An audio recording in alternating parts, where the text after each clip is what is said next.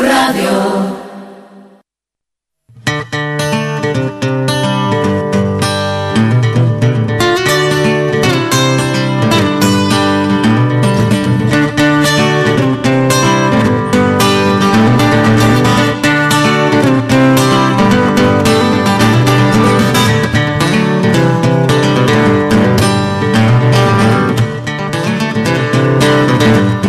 Y 35 minutos, esta sintonía, ya saben que nos trae cada semana, los miércoles, nuestro espacio dedicado al ámbito de la salud. Em, vamos mal de tiempo eh, sobre el horario habitual de nuevo, así que eh, directamente vamos a quedarnos saludando a, eh, al doctor Rodríguez Carrión. Antonio nos escucha ya al otro lado del hilo telefónico. Antonio, bienvenido, buenas tardes. Hola, buenas tardes Juan Carlos y buenas tardes a todos los oyentes de Radio Urique en esta época carnavalera, que claro, la radio ahora está a tope de, noticias, y que, vamos un poquito tarde, pero en fin, eh, vamos a tratar de todo el tiempo que, tenemos de que sea interesante para todos. Claro que sí, aprovecharemos al máximo estos últimos minutos hasta la despedida de esta edición de, la mañana. vamos a contar con temas eh, como por ejemplo los bulos sobre nutrición, una conferencia, una jornada hubo precisamente sobre este tema la pasada semana y en ese sentido, bueno, pues eh, esta temática, cómo la diabetes y la tensión alta en el ojo afectan a la vista o las caídas, la importancia eh, que pueden tener y su prevención. Además, en el apartado de noticias enseguida nos quedaremos con ese tercer paciente curado de VIH tras un trasplante de células madre. Pero eh, antes, Antonio, eh, siempre, ¿no? No sueles, sueles guardar un poco un paréntesis, un espacio previo de saludos, de felicitaciones, que hoy, ¿para quién va a ir dirigido? Bueno, va eh, dirigido a Isabel Márquez, de la barriada del 18 de julio, que es una asidua oyente de, nuestro programa, es muy amiga nuestra, a la cual enviamos un abrazo y un cordial saludo. Y también hoy un saludo especial a dos personas. Uno es para Paqui, mi esposa, que es cumpleaños, y otro es para mi nieto, Javier, que también cumple años. Es decir, que los dos cumplen años el mismo día, 22 de febrero. Así que esta música va para ellos. Cumpleaños feliz, te deseamos.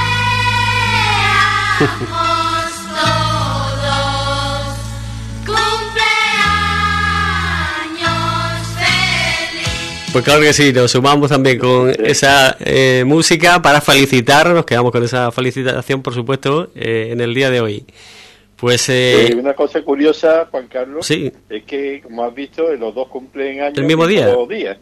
Pero es que mi nieto Álvaro es más pequeño y yo cumplimos años también el mismo día, el 25 de diciembre. Así que son dos piezas que cosas más, más curiosas. Curioso, claro que sí. para quitar un poco de hierro a los que vienen. Muy bien, pues eh, lo dicho, eh, eh solemos guardar estos instantes iniciales de cara después a los temas que abordamos, en temáticas que vamos eh, con las que nos vamos a quedar enseguida, pero antes uno de los primeros apartados tiene que ver con la actualidad en el ámbito sanitario, noticias que sobre todo lo veíamos en las portadas días atrás por su trascendencia eh, hablamos de eh, las noticias que se ofrecían sobre ese tercer paciente curado, Antonio, de VIH tras un trasplante de células madre, con lo que esto puede suponer en, en cuanto a ese avance, ¿no? Efectivamente. Eh, hace ya algunas décadas, cuando se descubrió una nueva enfermedad, que era la enfermedad de, del SIDA, o de la enfermedad por infección por el VIH, pues eh, aquello fue un drama enorme porque se desconocía todo respecto a esta enfermedad y hubo muchísimas personas que fallecieron, eh, otras personas pues eh, quedaron ya con un paso del tiempo con tratamientos crónicos de muchas pastillas, muchas muchas inyecciones. Con el paso del tiempo se ha ido mejorando y actualmente el tratamiento de, del SIDA o de la infección por VIH es un tratamiento mm, cómodo, entre comillas, ¿no? Es decir, que es fácil de complementar y hay muchos estudios ya realizados y análisis para un control y se ha hecho una enfermedad crónica. Pero eh, no había curación. Eh, se han visto algunos casos de curación, no se sabe muy bien todavía los mecanismos, pero es que eh, aquí lo que viene la noticia de este último día es que un paciente que padecía leucemia y que a raíz de haberse hecho como tratamiento un trasplante de médula, pues se ha curado. Es decir, se, esta, este trasplante se hizo con células que habían sido tratadas y modificadas, se habían realizado una mutación en esas células, se le trasplantó para curar la leucemia, pero de camino pues se le ha curado eh, el VIH. ¿Y esto por qué? Porque estas células que se le inyectaron a esta persona eh, en el tratamiento tenía eh, una capacidad, estas células modificadas, de que el virus no podía entrar en ellas. El virus de, de SIDA entra dentro de la célula a través de, como dijéramos, una puerta o un agujerito y ahí aprovecha ello eh, este virus, este ese agujerito especial que hay para este virus del SIDA y por ahí penetra. Pues bien, al tratar estas células en el laboratorio se ha cerrado esta puertecita y ahora el virus del SIDA en esta célula no puede entrar. Pues bien, al meter estas células modificadas dentro de la persona con leucemia, se vio que el virus que estaba dentro de esta persona pues no podía entrar en estas células nuevas. Entonces el virus se encontraba sin puerta y poco de poco a poco a poco iba siendo destruido por nuestro propio organismo porque no podía penetrar en otras células nuevas. Total, que lo cierto es que se ha producido esta curación a, raíz de, a raíz de un trasplante de médula. Ello quiere decir que hay una nueva vía de investigación. Y también quiere decir que mm, no es que haya que inyectar eh, médula a las personas que deseen curarse del SIDA, sino ¿por qué? Porque esta técnica de hacer un trasplante de médula tiene su riesgo. Y entonces es un riesgo que, además, un proceso muy complejo que, tal como está ahora mismo la situación del SIDA, no, no es rentable, ¿no? Eh, rentable me refiero ni para la persona ni económicamente. Eh, pero sí, habrá una vía de investigación para que en el futuro, pues, eh, si los, los estudios que se están llevando a cabo tienen éxito, pues tengamos la posibilidad de que el SIDA tenga curación, ¿eh? tenga una curación y no un tratamiento crónico. Esta es la noticia que es muy interesante porque todo lo que sea eh, mejorar el tratamiento o la expectativa de estas personas que tienen esta enfermedad, pues es un avance extraordinario. Así que eh, se trata de una consecuencia, podemos decir, inesperada, ¿no? Sobre eh, el tratamiento que estaba recibiendo. A veces ocurre esto, ¿no? Eh, y bueno, pues hay que, lo que hay que de, eh, determinar ahora, cuáles son exactamente esos mecanismos que han hecho que desaparezca el virus en su cuerpo, ¿no? Efectivamente, eso es. Muchas veces los descubrimientos aparecen de forma inesperada. Hay muchos ejemplos en la medicina, por ejemplo, uno de ellos, que todos recordaremos, es de descubrimiento de la penicilina, Mm. como Fleming descubrió eh, la penicilina, y pero claro, es de forma inesperada, pero son personas que están atentos a ello. Así que dice el dicho popular que cuando el alumno está preparado, aparece el maestro, y es verdad. Es decir, que las cosas no aparecen eh, así a la buena en cualquier persona. Por ejemplo, eh, un descubrimiento de este tipo pues yo no lo hubiera descubierto nunca. ¿Por qué? Porque yo no estoy en este estudio, ni yo ni otra persona que no esté en este estudio. Para descubrir algo en medicina, en cualquier... Tiene que ser personas que ya están preparadas y que cuando ven ese detalle, pues lo captan al vuelo. Eso yo siempre me recuerdo cuando voy de paseo con Paqui, con mi mujer, vamos a mejor, eh, yo de paseo, bueno, con Paqui, yo, pues cualquier persona eh, con su esposo, con su novio, con su... y van paseando y ven un escaparate. Eh, en general, si yo veo un escaparate de ropa de moda, de mujer, por ejemplo, o de niños, yo lo miro y me quedo más o menos igual. Pero las mujeres en ropa de niño, por ejemplo, a momentos captan detalles si esto está de moda, si esto está pasado, si esto es caro, si esto es barato. ¿Por qué? Porque ellas están preparadas, ¿no? Eh, igual quien dice, por ejemplo, si al hombre le gusta la electrónica y a la mujer no.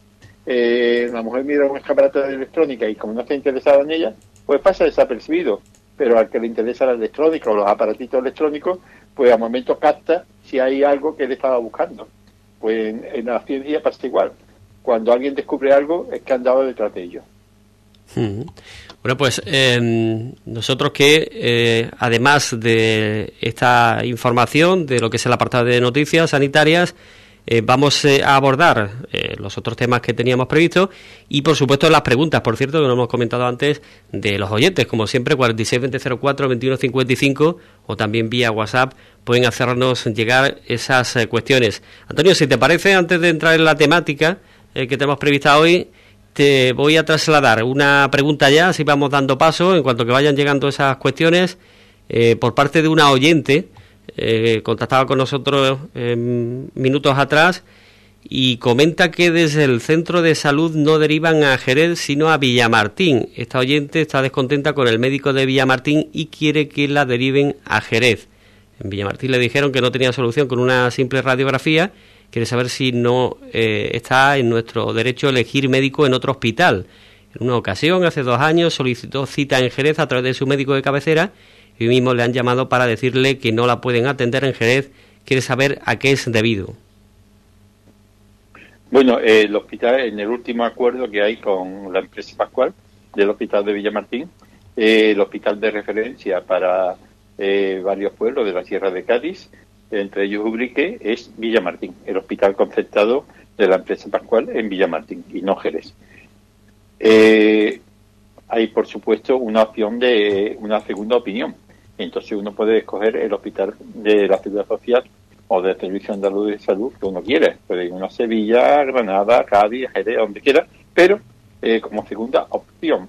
Y entonces pues queda al final de la lista de ese hospital. Eh, como primera opción te mandan al hospital de referencia que es Villamartín, en donde eh, te atenderá el especialista de los que están contratados. Si hay alguna especialidad que no la hay en Villamartín, pues entonces ellos mismos eh, o el médico ya te deriva a donde esa especialidad. Pero en principio es Villamartín. Aquí hay muchos problemas.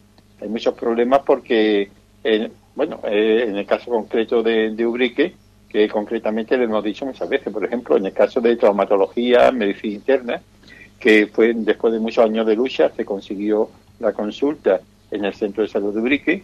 A raíz de la pandemia se suspendió en principio temporalmente mientras estaba la pandemia por los contagios y demás, pero ya con las vacunas se está haciendo y ya la situación actual no, no da explicación de que eh, no sigan viniendo traumatología y medicina interna que se consiguió. Pero es que además la especialidad de ginecología y oftalmología que se nos prometió hace ya 12 años, cuando terminaron las manifestaciones, y que ya el ayuntamiento era el encargado de ultimar los detalles, pues tampoco. Es decir, yo no sé si es que el ayuntamiento desde hace 12 años no ha hecho las gestiones oportunas o si la ha hecho no le han hecho caso, no lo sé. Eh, no sé qué tipo de gestiones habrá hecho. Gestiones por escrito, por supuesto, porque que me digan que han hablado multitud de veces para pidiéndola, eso no sirve para nada. Eh, eso tiene que haber un, un escrito donde se haya hecho la reivindicación.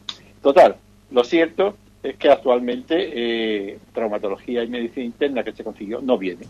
Y entonces, pues es un problema, es un problema porque hay que ir a Villamartín, levantarse temprano o alguien que te, que te lleve, que te traiga, si estás trabajando, si pierdes jornadas laborales y si no tiene quien te lleve, ya digo, levantarse temprano, venir a la hora que venga el autobús, eh, un trastorno hombres, especialmente para las personas mayores, ¿no? Cuando tienen que coger los servicios públicos. Ya sabemos que los servicios públicos no están como están.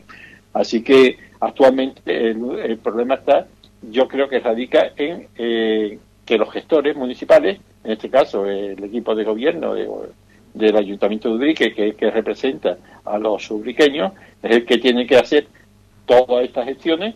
Eh, se supone que a través de la Concejalía de Salud la, eh, la alcaldesa está informada de todo lo que ocurre en Sanidad, como es lógico, de los problemas del pueblo y que se estarán haciendo las gestiones oportunas para que eh, las dos especialidades médicas estén en Urique. Ya se habló de ello en una moción que se aprobó por unanimidad, pero esto fue eh, el pasado mes de, de agosto, de julio, perdón, y hasta ahora pues siguen sin venir. Yo no sé exactamente a fecha de hoy cómo está la situación, pero yo creo que una, una actividad importante o una función importante que tiene que tiene que hacer desde el Ayuntamiento de Ubrique para, ya digo, para que estas dos especialidades inmediatamente estén volviendo a pasar consulta aquí y no haya que desplazarse a Villamartín para cosas que se pueden hacer aquí, como se ha hecho durante tantos años que había estas consultas, y que ginecología y oftalmología pues empiecen ya, empiecen ya eh, a, a, a, pasar consulta, decir, que, que, esa es la situación. La situación, ya digo, es que actualmente eh, tenemos que ir a Villamartín. ¿eh? Y si Villamartín no disponen de recursos para hacer algunas pruebas, son ellos los que los derivan a un hospital como Jerez o Cádiz u otros de referencia. Esa es la situación que hay ahora, ¿no? Si hay alguna pregunta más en concreto a este respecto, me gustaría que le hicieran ahora en Radio Brique para ir tomando nota y si hace falta, pues pasarla a quien corresponda. De todas formas, Antonio, eh, estoy viendo por aquí una noticia que además es muy reciente, es de hace cuestión de semanas, en la que Facua Cádiz recuerda a los usuarios que pueden negarse a ser atendidos en hospitales concertados. Eh, explica que la coordinadora en defensa de la sanidad pública de la provincia de Cádiz, de la que forma parte esta asociación, Facua Cádiz, critica las derivaciones masivas que se vienen produciendo a hospitales del grupo Pascual y posteriormente recuerda eh, a los usuarios de la sanidad pública que pueden negarse a ser atendidos en hospitales concertados y que si así lo solicitan tienen derecho a acudir a centros públicos tanto para la asistencia por parte de especialistas como la realización de intervenciones quirúrgicas o pruebas diagnósticas. Así que eh, podríamos reclamar ese derecho, ¿no? Bueno, es lo que he comentado, por lo menos lo que yo tengo conocimiento hasta ahora, es que eh, como segunda opción, es la primera hospital de referencia.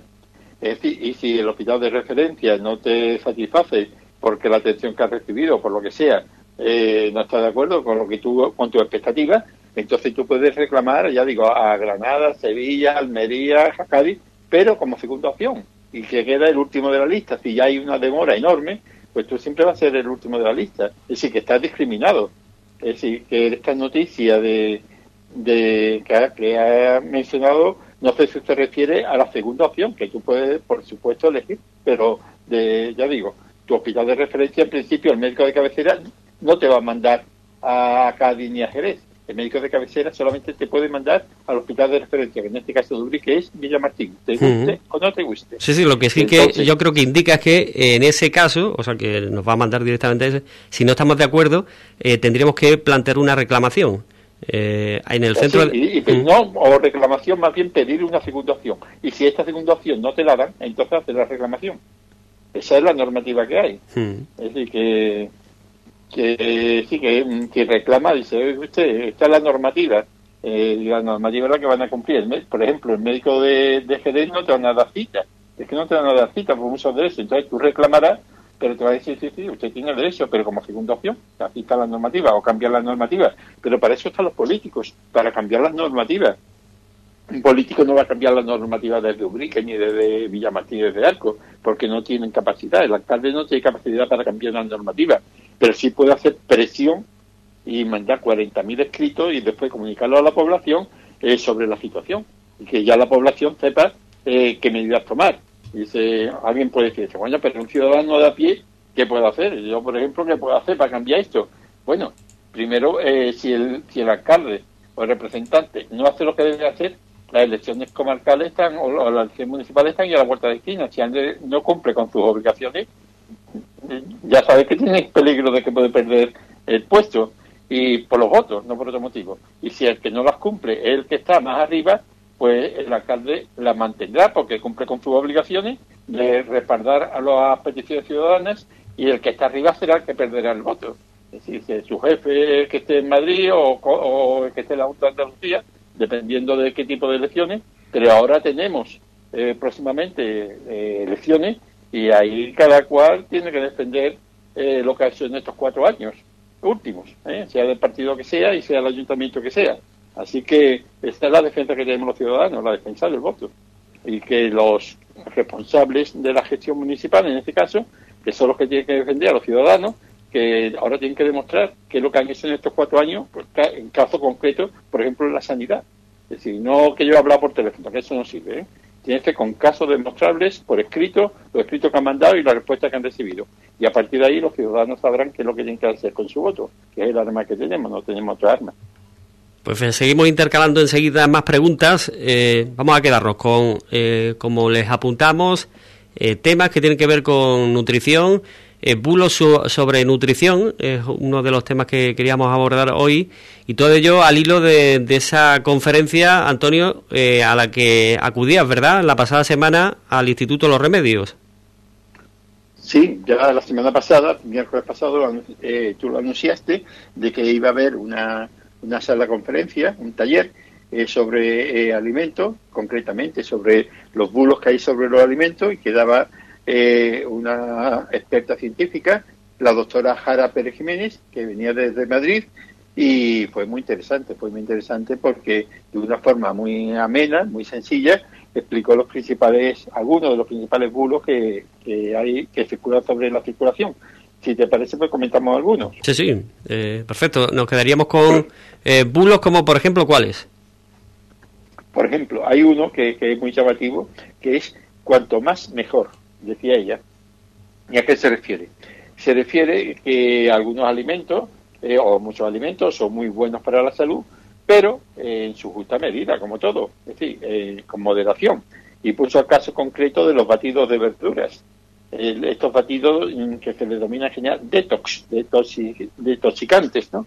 Detox, detoxicantes. Son batidos de verduras eh, a base, por ejemplo, de espinaca o de acelga, eh, y que, claro, eh, al hacer un batido no es como comerse la hoja verde. Tú te comes, por ejemplo, una ensalada de espinaca o de acelga, lo que sea, pues en cuanto coges dos o tres hojitas, pues ya hace un volumen, te comes tu ensalada y si quieres le echar un aliñillo más y vale.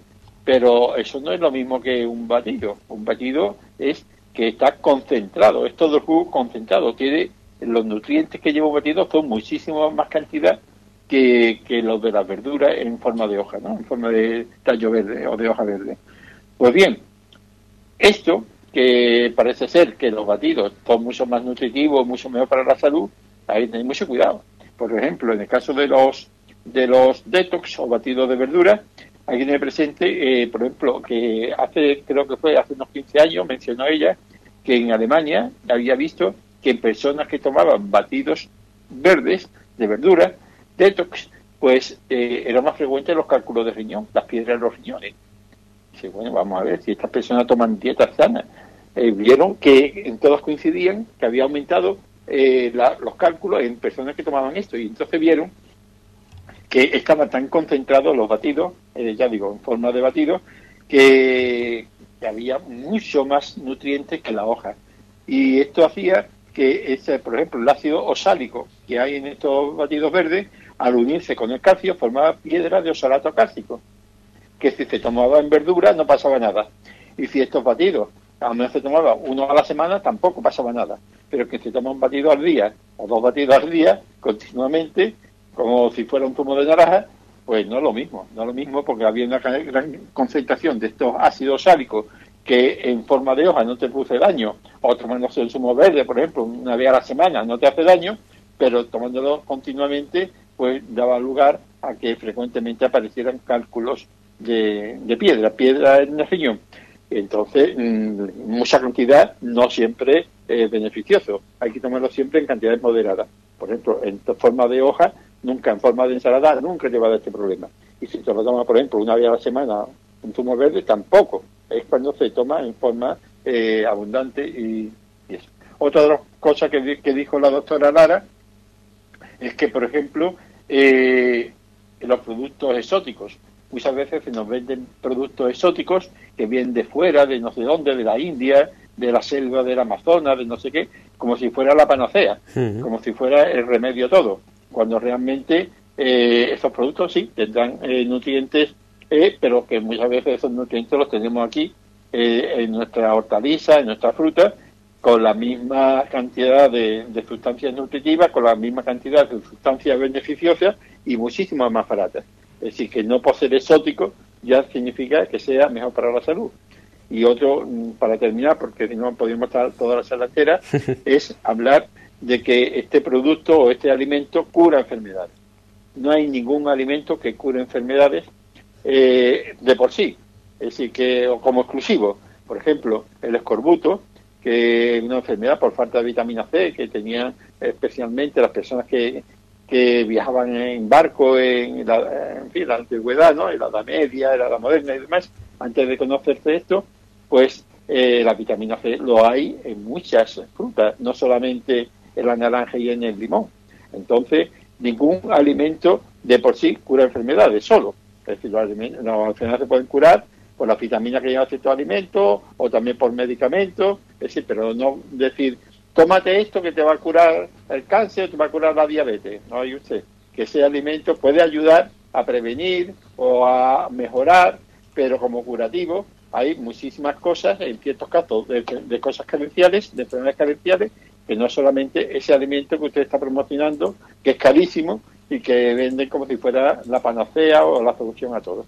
En fin, eh, con todo esto queremos decir que la conclusión era que tomando una dieta normal, eh, nutritiva, variada, y como ejemplo la dieta mediterránea, eh, que es rica en legumbres, es decir, habichuelas, lentejas, garbanzo, eh, cereales integrales, el arroz integral, el trigo integral o el pan integral, verduras, frutas, leche, huevo, carne una o dos veces en semana y pescado tres o cuatro veces en semana. Eh, eso es bueno y frutos secos, ¿no? En general, con esto, eh, pues tenemos una dieta variada, dieta mediterránea y que no hace falta hacer extravagancia, que lo único que repercute es en el bolsillo, porque nos va a salir mucho más cara y sin ningún beneficio extra. Pues eh, ahí queda, muy importante este tipo de información para descartar esos bulos, en este caso alimenticios, que eran el centro de la conferencia que tenía lugar la pasada semana. Eh, continuamos, Antonio. Eh, vamos a cambiar completamente de tema. Eh, hoy también nos vamos a quedar con eh, la vista, en concreto, eh, los daños en la visión debido a la diabetes y a la tensión alta en, el ojo. Sí, hace tres o cuatro días encontré a una paciente, bueno, antigua persona que estaba en mi grupo médico, ella y el esposo, buenos amigos, y estuve preguntándole a esta señora por su marido y me dijo, pues está regular, porque tiene un dolor en los ojos y demás. Digo, ah, sí, sí, bueno, tú sabes que se quedó ciego. Digo, ah, no me digas que sí. Digo, y eso, y dice, bueno, es que como tenía azúcar y además tiene la tensión alta del ojo y eso, total, que se ha quedado ciego. Digo, vaya, y entonces ahora lo peor que tiene es el dolor de los ojos. Y entonces pues se me ocurrió, digo, pues mira, dile que hoy voy a hablar, en su memoria, voy a hablar de esto. Y es que la diabetes, eh, aparte de que influye sobre numerosos órganos, eh, uno de los que más incide con mayor importancia es la vista. Eh, las personas diabéticas deben tener muchas precauciones en controlar bien su azúcar, porque entre ellos, ya digo, la, la visión es una de las más afectadas. Entonces, hay personas que tienen la afectación de la, re- de la retina, que es la parte que capta la luz y la transforma en imagen en el cerebro, y la diabetes produce una serie de lesiones, la retinopatía diabética, que, que hay que controlarla porque eh, si no, pues puede degenerar en trastornos graves y hasta en la ceguera. Pero no solamente la diabetes, que ya digo, hay que controlarla exhaustivamente, sino es la tensión alta del ojo como una de las principales causas de cegueras también. Eh, la tensión alta en el ojo eh, puede producir daño en el nervio que hay eh, que sale desde de la parte de atrás del ojo. De la parte de más profunda, en la parte de atrás del ojo, las terminaciones nerviosas recogen eh, la luz, la luz y las imágenes que vemos en, en, en fin, eh, normalmente, y la transforman en impulso eléctrico que a través de ese nervio, ese cordoncito, llega hasta el cerebro y ahí se transforma ya en imágenes que es lo que eh, interpretamos cuando estamos viendo algo. Pues bien, eh, la tensión alta del ojo es una de las principales causas de la lesión de este nervio. Y esto es curioso porque es que eh, esto no duele. Es decir, que eh, esta pérdida de visión, tanto en la diabetes como en, la hipertensión ocular o la tensión alta del ojo, no duele, pero sí se manifiesta en pérdida de la visión. Fundamentalmente de la visión periférica. ¿Y esto qué es? Y es que nosotros cuando miramos a un punto fijo vemos eso, por ejemplo, nos fijamos en un pajarito, vemos perfectamente el pajarito, pero después también vemos lo que hay alrededor del pajarito de una forma más difusa, más, pero en fin, vemos.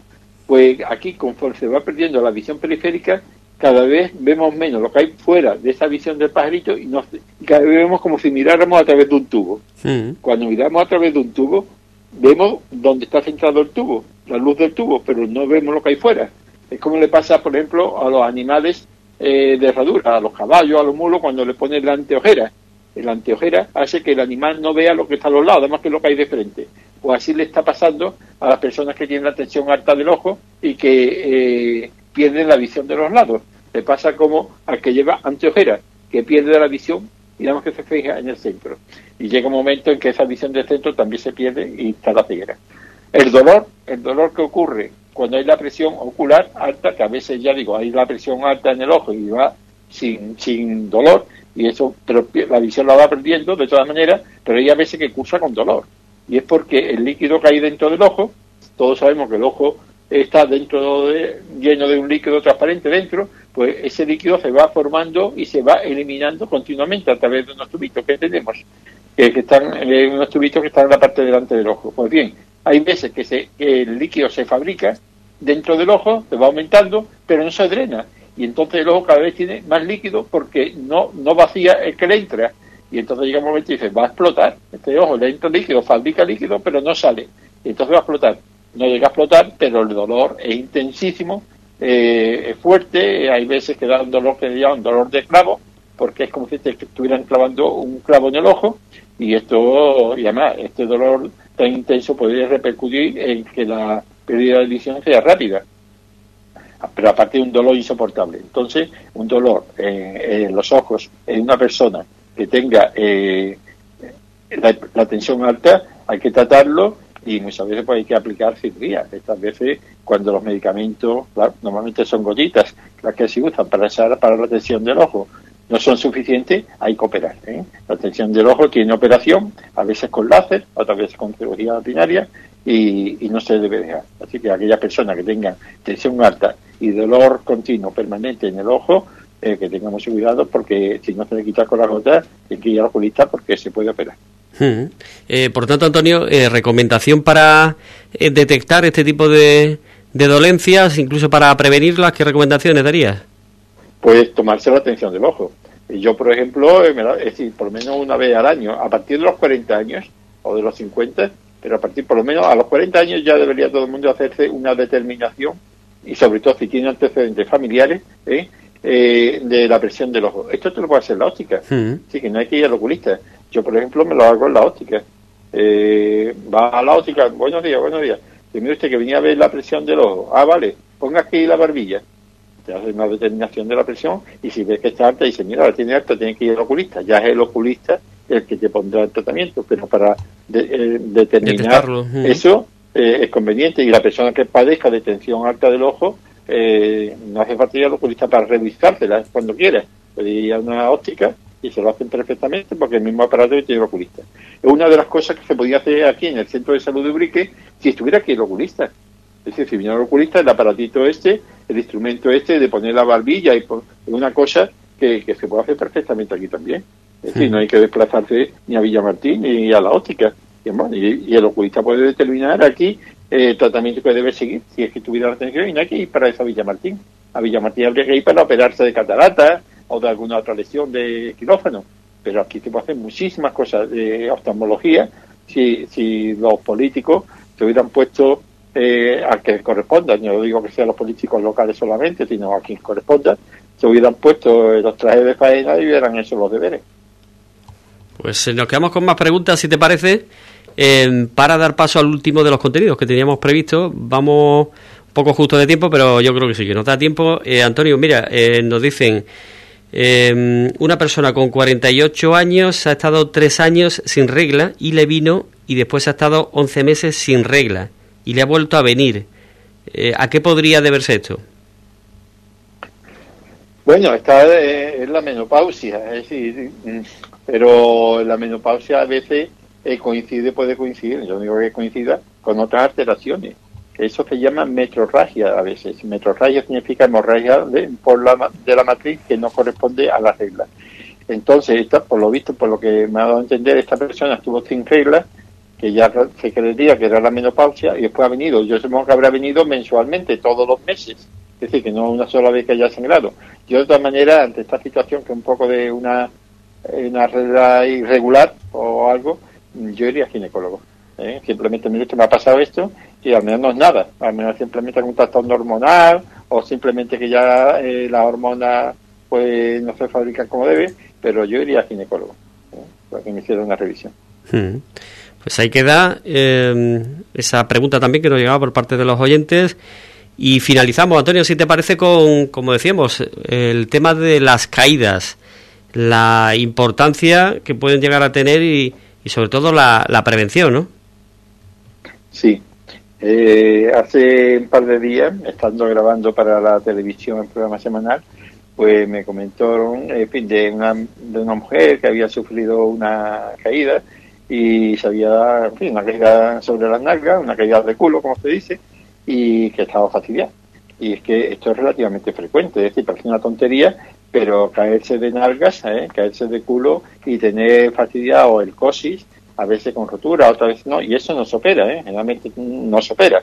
Eh, hay que esperar que se suelde y eso es muy doloroso porque a la hora de sentarse, a la hora de andar, bueno, pero no solamente eso, hay otras caídas que son peores, que son las que ocurren, por ejemplo, con relativa frecuencia al subirse a un taburete para coger algo, que digo yo, de, una estantería que está en un sobretecho o de un ropero que tiene en el artillo, que digo yo, una manta, una almohada, entonces se sube en un taburete, que está bien, yo soy, yo me encuentro bien, pero después al tirar de la sábana o al tirar de lo que hay arriba, pues entiende, se mueve un poco el taburete, el taburete no está hecho para eso, plum, y caída. Y una caída desde un taburete, claro que no te parta la muñeca, que te parta eh, la cadera, y, o que te dé un golpe contra la cama y te desnunque, ¿no? Y te quede listo en el momento. Decir, que, que mucho cuidado con los taburetes. Nunca, cuidado no, que es que nunca se debe subir nadie en un taburete para coger nada. ¿eh? Para eso hay pequeñas escaleritas de pocos escalones que son muy fiables, que están garantizadas y si hay que coger algo de un martillo, utilizar esas pequeñas plataformas de tres o cuatro escalones con buena sujeción y que venden en sitios garantizados. Esos son eh, accidentes domésticos, pero hay más. Las personas mayores de cierta edad muchas veces toman medicamentos para dormir o para o cualquier cosa que mm, disminuyen los reflejos. Si una persona mayor ya de por sí ciertas facultades, como por ejemplo la vista, eh, tiene ya catarata o tiene problemas de la vista, no ve bien, eh, además ya tiene problemas en las rodillas, eh, no anda adecuadamente, y, pues y encima a lo mejor no tiene pasamanos en los pasillos o la escalera tiene poca iluminación o de no se va dando, al menos se levanta para ir al baño y va medio oscura por no despertar a, la esposa o al esposo, pues todas estas personas tienen, por la medicación que toman, por la edad, por fin, y por no molestar, tienen muchos riesgos de tener caídas. Una caída en una persona mayor, la muñeca, la cadera, son dos de las cosas que, que rápidamente sufren las consecuencias.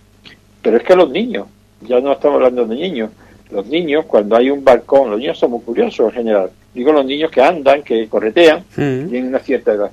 Eh, un balcón eh, abierto, eso es un peligro enorme, como haya una maceta, como haya una silla cercana, un taburete, algo donde ellos se pueden subir, eh, no es raro los niños que se caen por los balcones, por o ellos mismos arrastran la silla. Mucho cuidado con los balcones y con los niños. Y bueno, y si un bebé, dice, bueno, ¿y un bebé qué? Bueno, un bebé no anda, pero un bebé, eh, muchas madres tienen la experiencia de que cuando lo están cambiando en, en, la cama o en cualquier sitio donde le cambien los pañalitos, como se descuide, el hombre da media vuelta y se te cae de la cama. Hay que estar con ocho ojos y a lo mejor tiene que haber tendido la ropa y no la ha recogido, o el pañalito lo tiene en otra habitación y como lo deja un segundo descuidado, te da media vuelta y se cae al suelo. Normalmente son de goma y no pasa nada, pero que a veces pues puede pasar eh, algún accidente de estos. Y sobre todo también en los, en los parques de los niños. Los parques de los niños, nada de dejarle eh, al- eh, cojines y cosas donde ellos se puedan subir. Porque los niños cuando tienen cierta edad hacen igual que los mayorcitos. Eh, se suben encima del cojín, se salen del parque y se caen. Y a mí no pasa nada, pero puede tener un accidente. Y por último, hay muchas cosas que hablar de las caídas, pero mm, por último la, ca- las caídas en la calle. Ya lo hemos comentado muchísimas veces, pero nunca está de más.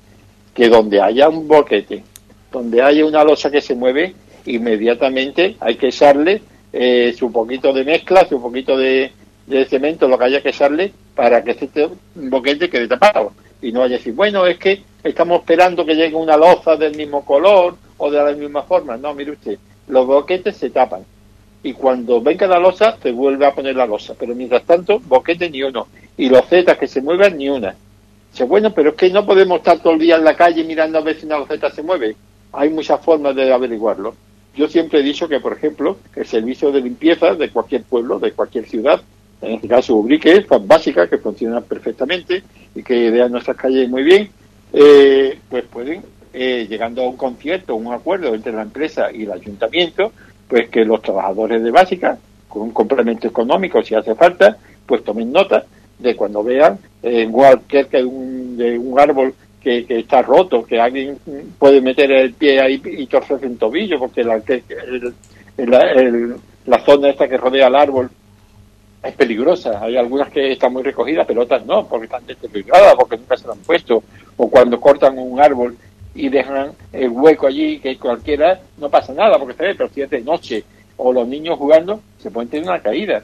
Pues todas estas cosas, ya digo, el servicio de limpieza que, que pasa por todas las calles de pues podría tomar nota, si se llega a un acuerdo con la empresa y, y, cursar al ayuntamiento. Y dice, bueno, pero es que hay un teléfono para recoger estas cosas. Hombre, eh, todo el mundo va a estar pendiente de esta, eh, un día llama por una luz, por esto, pero es una labor que corresponde al ayuntamiento. El ciudadano puntualmente está bien que haga uso de estas cosas para su barrio, para su casa o para alguna zona, pero que es una labor que debe ser, corresponde al ayuntamiento y que no debe haber ¿eh? una losa ni un boquete eh, en peligro de que alguien se pueda caer. Eh, y no esperar cada cuatro años a tres o cuatro meses antes de las elecciones para arreglarlo. Se arregla entre cuatro meses antes y después hay que esperar otros tres años y medio ¿eh? para que volver a arreglar fundamentalmente todas estas cosas. Sin ni un boquete y ninguna losa que se mueva en ningún pueblo de España.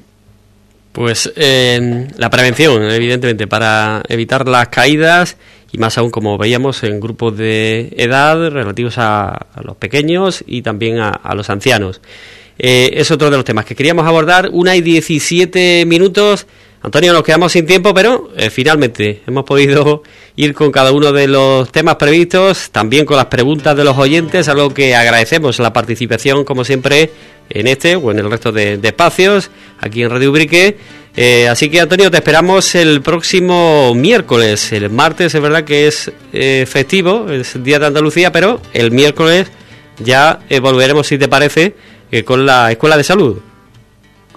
Pues muy bien, solamente desear que en estos carnavales pues lo pase todo el mundo lo mejor posible, porque una de las mejores medicinas es la risa. Y uno de los mejores métodos para arreglar eh, un pueblo es tomar nota de lo que dicen las canciones eh, carnavaleras. Hombre, eh, la mayoría, salvo excepciones, ¿no? que son un poco, que pueden insultar, pero que no, pero que aquí en Ubrique ese problema, que tomen nota de lo que dicen eh, muchas canciones eh, carnavaleras que pueden ayudar a tomar ideas para mejorar nuestro pueblo. Pues con ello nos quedamos también. Eh, lo dicho, Antonio, gracias como siempre. Buenas tardes. Buenas tardes.